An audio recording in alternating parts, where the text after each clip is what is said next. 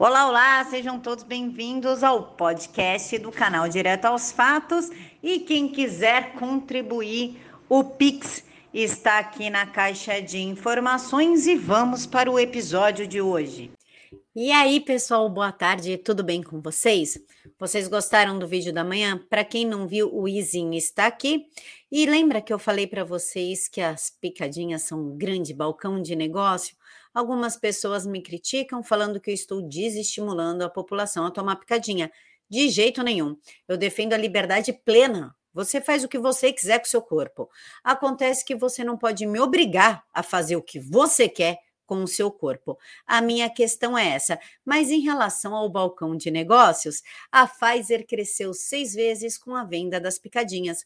O valor superou a 8 bilhões de dólares no terceiro trimestre, impulsionados pela comercialização das picadinhas contra o flangoflito.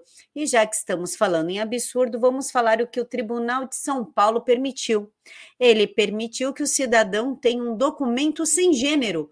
É exatamente isso. Se eu acordar um dia e falar assim: ah, quer saber? Eu sou a gênera, ou gênero não especificado, eu posso colocar isso no meu documento uma pessoa que se identifica como de gênero não binário tem o direito de mudar de nome para que ele seja neutro, além de ter um registro civil, a informação a gênero ou gênero não especificado. A decisão é da terceira Câmara do Direito Privado do Tribunal do Estado de São Paulo. Eles estão mudando toda a lei e fazendo toda uma estrutura para atender uma pequenina, ínfima parcela da população vocês sabem o que é isso? É a tal da nova ordem mundial, que quer colocar na cabeça dos teus filhos, dos teus netos e das futuras gerações que eles não precisam nem ter comprometimento e nem ter responsabilidade sobre seu corpo e sobre a sua vida sexual, que eles podem curtir de tudo. E a única forma de mudar isso é trazer a religião, é trazer Deus de volta para dentro de nossas casas, não importa qual sua religião, não, mas frequentar um local e mostrar para essa nova geração que Deus existe e que, querendo ou não, a justiça é sempre divina. E já que estamos falando em São Paulo, decisões esdrúxulas e as boçalidades do governador, eu resgatei um vídeo que eu gostaria de mostrar para vocês, principalmente você que é funcionário público, professor, é policial, enfermeiro, enfim, funcionário público que pensa em votar em João Dória. O mundo que você ganha um emprego eterno, eterno vitalício. Com aposentadoria integral do não. valor que não existe isso. Não, isso, é, isso é uma, posso usar uma expressão um pouco mais dura? É uma excrescência. Exatamente. É uma excrescência. exatamente. Pode imaginar um país sério, que nós ainda não somos. Não, estamos longe disso, né? É.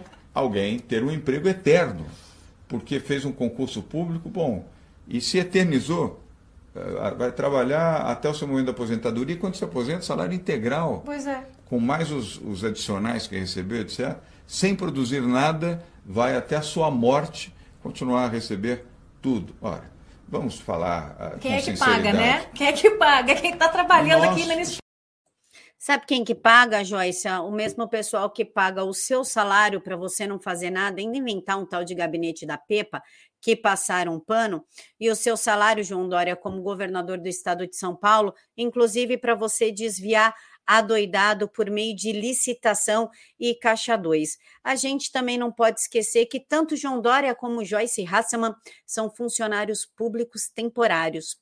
Eles odeiam o funcionário público que estudou, inclusive, para ocupar aquela vaga, que lutou para ocupar aquela vaga.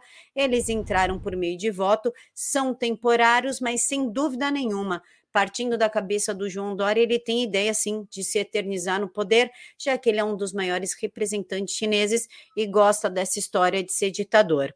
Nós também não podemos esquecer de pontuar que João Dória ama o dinheiro público, ele vive do dinheiro público, do seu dinheiro, do meu, do nosso dinheiro. Inclusive, a Lídia, a empresa dele, vive de lobbies entre funcionários públicos, que são os políticos, e os empresários. E claro que eu preciso destacar que, além do dinheiro que ele roubou da Embratur, quando ele era secretário de turismo na, em São Paulo, ele roubou, foi um dos primeiros casos de corrupção após o fim do regime militar. Ele também se utilizou do BNDES no valor de 44 milhões em 2010 para comprar uma aeronave.